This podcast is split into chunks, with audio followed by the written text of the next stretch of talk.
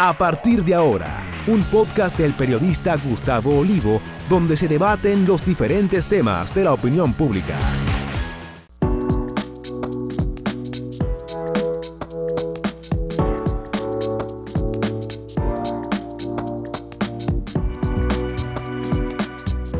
Saludos amigas, amigos, ustedes sintonizan Acento TV y este es su programa a partir de ahora. Hoy nos honra con su visita una destacada abogada dominicana que ejerce en República Dominicana y en España al mismo tiempo. Se trata de, de Navy Tolentino, especialista en temas de migración, a propósito de una ley eh, que ha beneficiado a mucha gente descendiente de, de españoles y españolas en las Américas y particularmente en nuestro país, que es la ley de memoria histórica. Bienvenida, licenciada. Navy Tolentino. Muchísimas gracias, don Gustavo. Es un placer estar en este estudio con usted. Bien. Hubo un poco de ruido recientemente con las elecciones generales en España, porque eh, la parte del PP y sus aliados, Vox y demás, la gente de la más conservadora, más derechista, decía que había que revisar todo eso, que, que no era posible que lo que ocurrió con los abuelos tuviera todavía como efecto en el presente. ¿Se despejó completamente ese temor? A ver, el temor ha vuelto, justamente porque se han adelantado las elecciones eh, y todavía existe ese ruido. Ya una vez aprobada la ley que se aprobó en octubre del 2022, el 17 de octubre se en, entró en vigor la, la ley y las personas que han estado aplicando pues tienen el temor que si en este gobierno, si, si cambiamos de gobierno, pues, si gobierna la derecha, exactamente, para claro. que si gobierna la derecha, puedan haber cambios significativos con la ley de memoria democrática. Cuando hablamos de cambios, estamos hablando de que le quiten el pasaporte. Y lo que habíamos comentado anteriormente, eso no puede ocurrir porque una vez que uno adquiere un derecho, no se le puede quitar. Eh, es que, irreversible. Es irreversible, exactamente. ¿Qué sí podría ocurrir? Que se pongan unos plazos eh, para que las personas terminen de aplicar, pero en este caso la ley tiene un margen para que finalice el 19 de octubre del 2024. Con lo cual, eh, no creo que vayamos a tener ninguna modificación, pero sí existe el temor, sobre todo en los ciudadanos, por eh, la presentación del, equipo de la derecha, de no estar de acuerdo en absoluto. Yo que estuve presente en el Senado cuando se hizo la, la votación para esta ley, de que estaban unos rotundos para que esta ley no, no tuviera camino. Bien, entonces las personas residentes en República Dominicana que tienen parientes españoles que vinieron aquí años antes, eh, ¿qué deben hacer para aprovechar el tiempo que queda? Si, si les interesa obtener la ciudadanía de sus ancestros. A ver, lo importante es buscar la documentación que es muy básica en este proceso. A diferencia de cuando teníamos la ley de nacionalidad española por la vía sefardí, que en muchos casos todavía, una ley que cerró en el 2019, todavía hay casos abiertos donde no se le ha entregado el pasaporte. A diferencia de esta ley, nosotros ya tenemos más de 200, 300 pasaportes que se han podido entregar. Estamos hablando de una ley que entró en octubre del 2022, vamos en, en verano, estamos ya en agosto, y esta ley va bastante rápida de término medio, tres o cuatro meses, los consulados suelen tener bastante agilidad para entregar el pasaporte. ¿Qué tiene que hacer un ciudadano? Pues en este caso tener la documentación, ya sea del padre o del abuelo, porque esta ley dice exclusivamente padre o abuelo, no obligatoriamente tienen que haber sido del exilio, con que el padre, el abuelo español, sea originario o sea del exilio, es decir, que salió en la temporada del exilio, de la guerra civil, y salió del territorio español, es válido para poder aplicar a esta ley de memoria democrática y obtener el pasaporte español sin residir en España. Bien, si una persona, esté donde esté en República Dominicana, piensa que califica, ¿qué es lo primero que debe hacer, licenciada? A ver, buscar el acta de nacimiento del abuelo, buscar el acta de nacimiento del padre. Va a depender don, en qué, dónde se encuentra la clasificación para poder acceder a esta ley o si es dentro de las españolas que no podían dar el derecho en el 1978, que no podían transferir el derecho a nacionalidad, pues el acta de nacimiento pues de, esa abuela, eh, ya sea abuelo, abuela, padre, madre, eh, que sea español originario, esa acta de nacimiento. Tiene una vigencia de tres meses eh, ese documento para que puedan aplicar a hacer la solicitud con, por medio del consulado. Esto se hace en, en el consulado donde usted esté residiendo. Imagínese que usted es venezolano y se encuentra en República Dominicana, para que usted pueda aplicar en el consulado español de la República Dominicana, usted tiene que tener una identidad, tiene que tener cédula de residente para que pueda aplicar. Aunque no sea dominicano. Aunque no sea dominicano. Si tiene sus papeles en regla como residente Exacto, tiene la, la, cédula o la residencia que se le otorga al extranjero en territorio dominicano para que pueda aplicar. Y se aplica pues, llevando el acta de nacimiento del abuelo, en el caso que sea por el abuelo, abuela, el acta de nacimiento del padre y la madre y el acta de nacimiento de usted.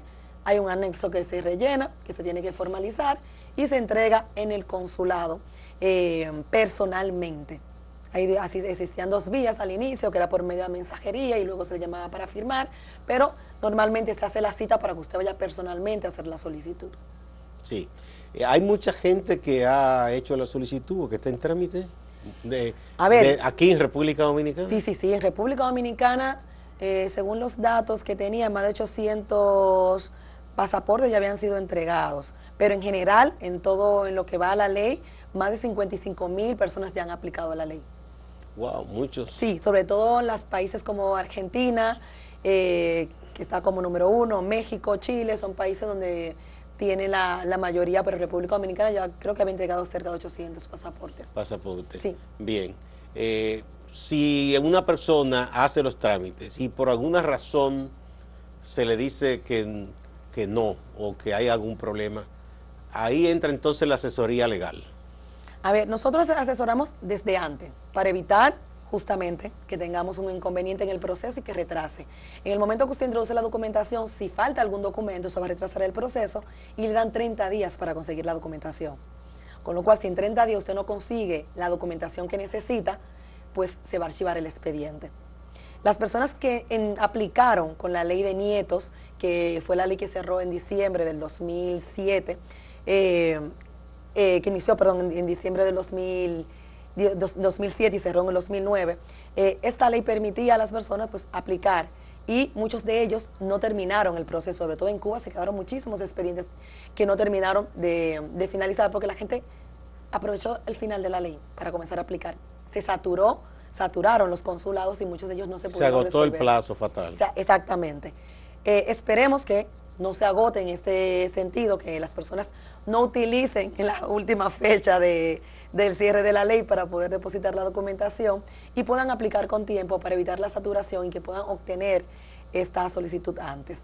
Con lo cual, si usted se asesora antes con la documentación correcta que tiene que presentar, evita que le hagan un requerimiento o que le archiven el expediente.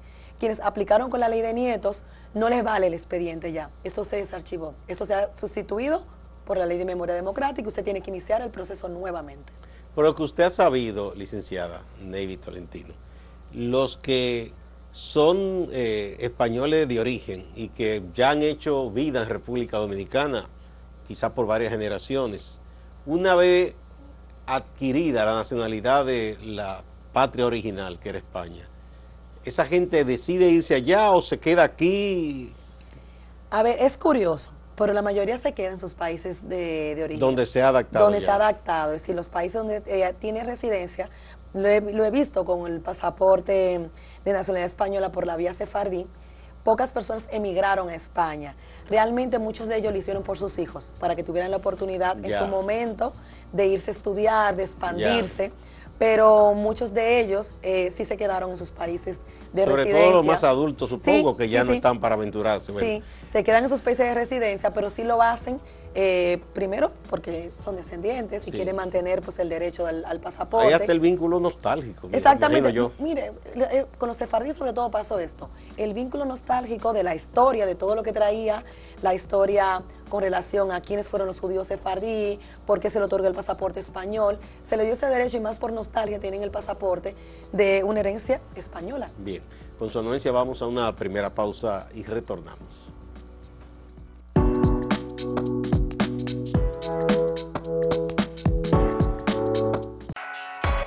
Síguenos en redes sociales arroba acento diario, arroba acento TV y arroba Gustavo Olivo Pea.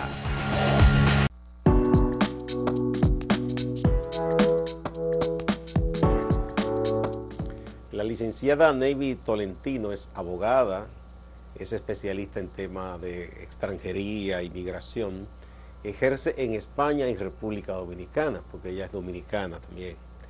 Y nos está explicando el alcance de la ley de memoria histórica que ha aprovechado mucha gente que vive o, ya nació en países como República Dominicana, por ejemplo, y otros de América Hispana, pero que tiene ese vínculo histórico con España y tiene la oportunidad, mediante esta ley, de adquirir la ciudadanía de sus ancestros, de la ciudadanía española. Pero que al mismo tiempo, con la ciudadanía española, usted se hace ciudadano de la Unión Europea, ¿correcto? Es así.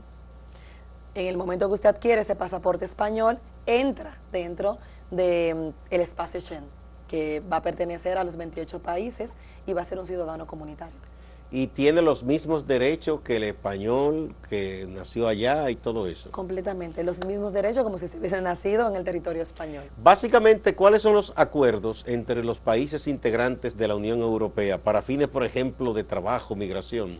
Sobre todo la libre circulación, es decir, un ciudadano europeo puede circular libremente por los 28 países que conforman el espacio Schengen y puede trabajar. Eso sí, cuando llega puede circular por tres meses eh, sin necesidad de hacer ninguna residencia, pero si va a trabajar, tiene que pedir un permiso que se le facilite, es muy fácil, normalmente en España, si viene un italiano y quiere trabajar en territorio español, eh, tiene que solicitar, en este caso, un NIE comunitario, que se otorga el mismo día. Se llenan unos cuantos requisitos, pero el mismo día se le otorga el NIE comunitario para poder residir y trabajar en el territorio español. Si, por ejemplo, un, un joven italiano, digamos, le gusta vivir, quiere vivir en España, y va a estudiar, ¿también se le facilita? Sí, es para todas las personas. Y que tenga los mismos derechos que los españoles nativos en, si hay facilidad de estudio. Eh, sí, pero tiene, es ciudadano comunitario, pero sobre todo toda persona que sea ciudadano comunitario que va a pasar más de tres meses en otro territorio que no es el de su pasaporte de origen, tiene que solicitar un nivel comunitario.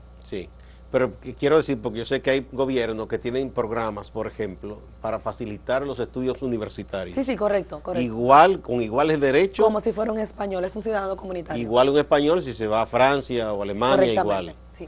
O sea que esa es una de las ventajas. El de tener ese pasaporte. Ese pasaporte porque pensando, como usted me decía en el segmento anterior, quizá una persona que ya es adulta acá en América, quizá no le interese tanto migrar a la tierra de sus ancestros, pero sus descendientes, si tienen esa facilidad, Claro, hacen su vida, empiezan estudiando, estudian y, y, pueden irse a varios países y tienen, se le abren más oportunidades. Ese, esa es una de las ventajas entonces de esta legislación. Es así, España ahora mismo es el tercer pasaporte em, en todo el ranking del mundo de los pasaportes más poderosos, con la cantidad de entradas que tiene para otros países sin necesidad de visado. Por ejemplo, con un pasaporte español, que es un pasaporte de la Unión Europea, no hay que requerir visa para entrar a Estados Unidos. No, lo que se solicita es un visado telemático que se hace, que se llama ESTA, que actualmente se va a activar ahora en la Unión Europea y las personas que no requieren visado para entrar a la Unión Europea necesitan el ETIAS, que es muy parecido al ESTA. Es un visado online, no tienes que ir al consulado a solicitarlo, pero se rellena un formulario eh, antes de tú entrar a Estados Unidos, si eres español, eres europeo, tienes que rellenar el formulario ESTA, que se evalúa y con eso te vale por dos años para tú entrar y salir a los Estados Unidos. ahora en enero se va a activar uno parecido para los, las personas que no requieren visado para entrar a la Unión Europea, se llama ETIAS y va a ser parecido.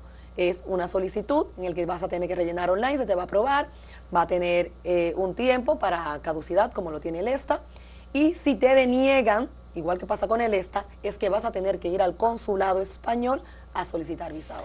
Aquí eh, se han dado varios casos que conocemos de jóvenes que eh, pagan sus estudios para irse a una universidad de España y se le han puesto algunas restricciones. Decían que los que estaban más con ese problema eran eh, los dominicanos y los peruanos y que Perú lo fue como superando y Ecuador. Ah, esa parte también, eh, un especialista como usted ayuda en caso de que un estudiante que demuestre que fue aceptado en una universidad, que tiene sus calificaciones, eh, de pronto le, en un momento dado le niegan el visado. ¿Ustedes también ayudan esa parte a hacer algún tipo de diligencia? Sí, hacemos toda la parte migratoria, pero ojo con los estudiantes, que está pasando algo muy importante. Eh, desde el año pasado tenemos las solicitudes de que un estudiante, para que sea aprobado en el caso de España, tiene que ser de una universidad que tenga título propio. Ya no vale cualquier centro, ya no vale cualquier universidad. La universidad tiene que estar certificada por el RUT y ser una universidad... La universidad de allá. Sí, la universidad donde va a ser el estudio, el Allá, estudiante, en España. tiene que estar certificada con un título propio, tiene que estar regularizada. No vale cualquier centro, anteriormente cualquier centro que te acreditaba era válido para que te dieran el visado. Actualmente ya no es así.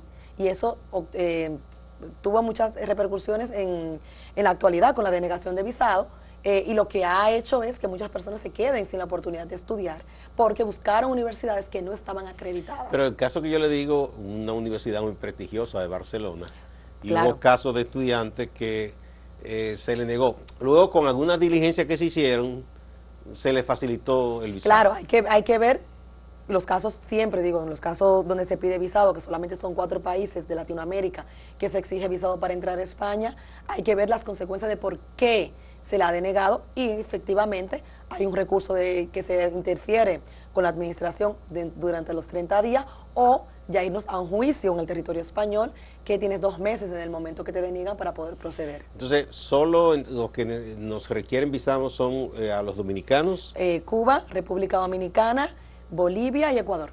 y Ecuador. Ya Perú salió de eso, que Sí. estaba antes. Ya Perú tiene dos años que... Y es que hay entrar. una gran cantidad de personas de estos países que migran a España, ¿o qué? ¿Qué es lo que ha pasado? A ver, yo creo que es un tema político y es un tema que tiene que ver con los gobiernos y acuerdos que, que puedan hacer eh, para que se permita la libre circulación. No es España el que decide qué país entra o no, lo decide la Unión Europea. Ah, Claro, muchas personas dicen, no, que España no, pero no es España. España puede hacer la propuesta, pero esto tiene que ver con toda la Unión, con los 28 países que conforman la Unión Europea, para que un país pueda entrar, porque no solamente va a entrar España, es que va a entrar a Francia, va a entrar a sí, sí, sí. Ámsterdam. Es la puerta de entrada. Claro.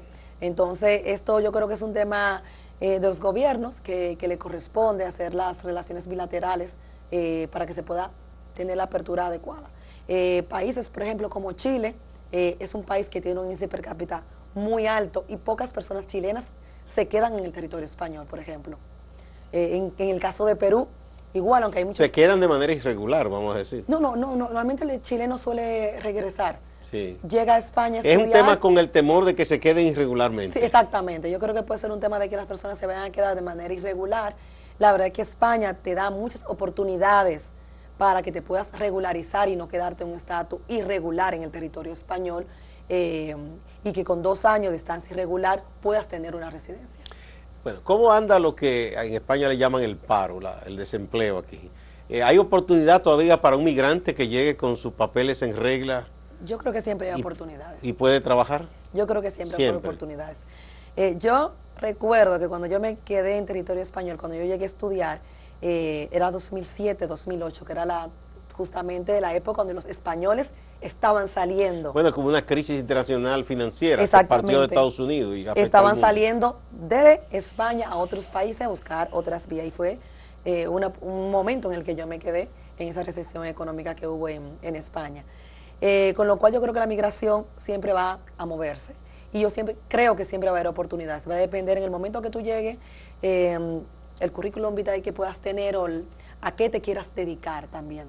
Eh, porque yo creo, es verdad que en España hemos tenido temporadas con un paro bastante alto, ha estado bajando con el tiempo y España cada vez más va a dar está dando más oportunidades para que las personas se puedan regularizar y tener ofertas laborales. Lo que comentábamos antes, hay personas que ahora mismo están teletrabajando y tienen oportunidad de vivir en España, trabajando en la República Dominicana. Con un sueldo de República Dominicana puedes tener la calidad de vida vivir en España.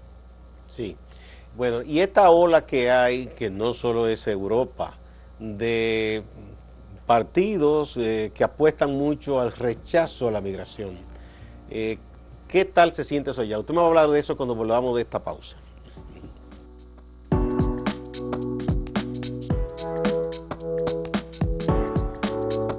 Si quieres anunciarte en este podcast, escríbenos a podcast.acentotv.de.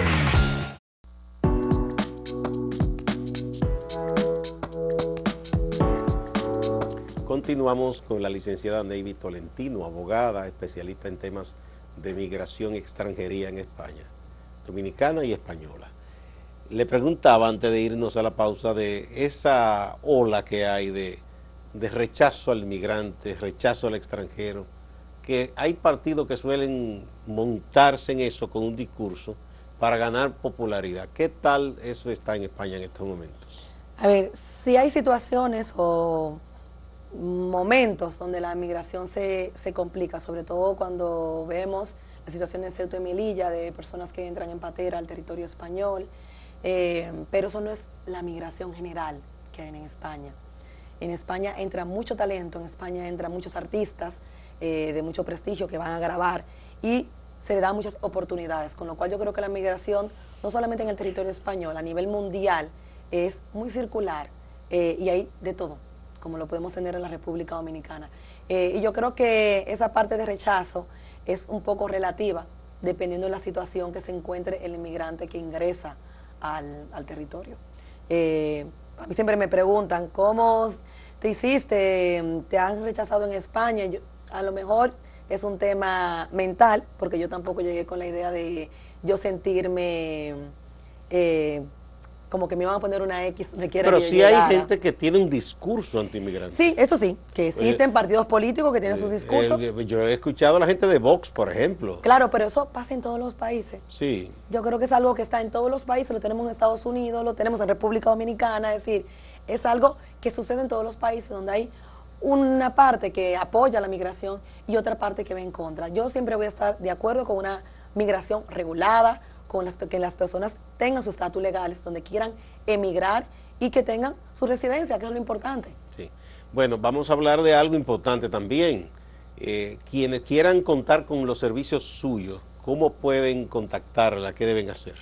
Eh, nosotros tenemos eh, la opción de poder hacer las consultas web gratuitas. Nosotros tenemos un robot automatizado, aunque muchos detalles eh, todavía siguen siendo por humanos que, están tocados, donde usted puede hacer su consulta gratuita en tolentinoabogados.com, consulta web gratuita, cualquier día de la semana. Tolentino Abogados. Abogados, así con ese. Sí, tolentinoabogados.com, eh, donde usted puede hacer la consulta gratuita, temas migratorios exclusivamente para España, no tiene nada que ver con Estados Unidos, es exclusivamente para si usted quiere emigrar al territorio español. Y en la misma página, si usted quiere ya luego hacer una consulta con un experto, pues también tiene el mismo enlace eh, en tolentinoabogados.com barra citas y hacer una consulta por videollamada, no tiene que estar en, España para hacer la consulta migratoria. Y si alguien dice que no es muy dado a la tecnología y quiere ir físicamente a la oficina, aquí, tiene que ¿dónde se le ubica?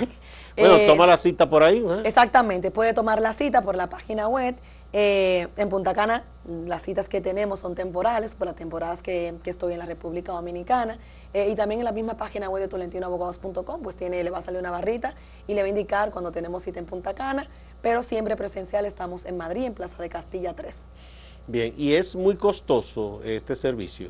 A ver, la asesoría a nosotros nos cuesta 50 euros para que usted se pueda, son estimados 2 mil pesos, pueden ser. Mm es relativamente barato. Eh, para tener una asesoría y usted conocer las vías legales para no quedarse en una situación irregular en el territorio español.